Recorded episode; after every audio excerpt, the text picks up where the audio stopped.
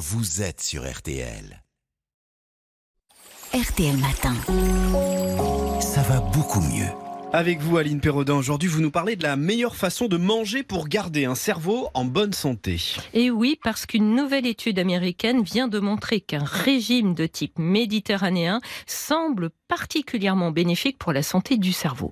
Alors, c'est une alimentation qui met l'accent, hein, on le sait, sur les légumes et les fruits frais, le poisson, les légumineuses, les céréales complètes et les noix. Et alors, comment est-ce qu'ils en sont arrivés à cette conclusion? Eh bien, les chercheurs ont suivi l'alimentation de personnes âgées hein, qui ont accepté de faire don de leur cerveau à leur mort. Ils ont constaté que les personnes qui avaient eu une alimentation méditerranéenne avaient moins de plaques amyloïdes dans le cerveau, des plaques qui se forment autour des neurones en cas de maladie d'Alzheimer.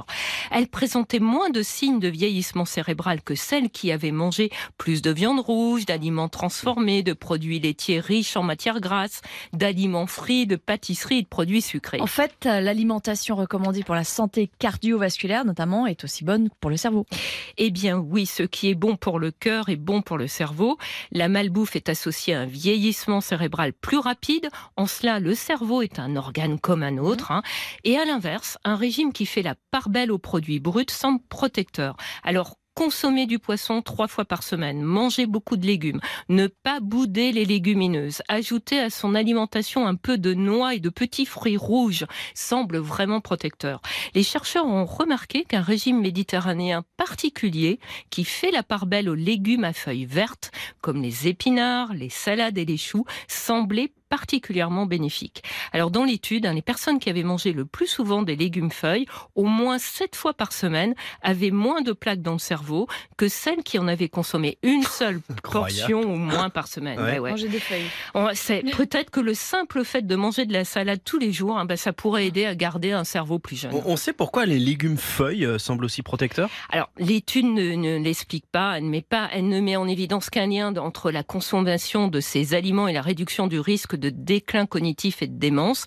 L'hypothèse avancée, hein, c'est qu'ils regorgent de vitamines et de minéraux. Ils sont aussi riches en pigments antioxydants comme la lutéine, qui protègent le cerveau du stress oxydatif, en clair, qui aide à ralentir le vieillissement cérébral. Et Aline, concernant l'huile d'olive hein, qu'on trouve dans le régime méditerranéen, c'est conseillé ou pas? Alors oui, c'est vraiment la matière grasse à privilégier. L'acide oléique hein, représente 70 à 80% de sa composition. Cet acide gras mono ceinturé semble contribuer au bon fonctionnement cérébral. L'huile d'olive est également riche en polyphénol, hein, des composés antioxydants qui freinent le vieillissement cellulaire. Deux cuillerées à soupe par jour suffisent pour profiter de ses bienfaits. Mais vous l'avez compris, hein, ce n'est pas un seul aliment qui est protecteur, c'est l'alimentation dans sa globalité. Et on peut même dire le mode de vie. Et oui, je vais encore vous parler de l'activité physique. Et eh oui, et eh oui son dada. Eh ben oui, parce que d'autres études ont montré que le risque de démence est aussi réduit quand on fait de l'exercice. Merci beaucoup Aline. Je comprends maintenant pourquoi je suis aussi intelligent, parce que je prends beaucoup d'huile d'olive. D'accord. Eh ben voilà. Et vous, euh, Un conseil, prenez-en d'autres. À demain. Tous vos rendez-vous préférés sont à réécouter sur rtl.fr.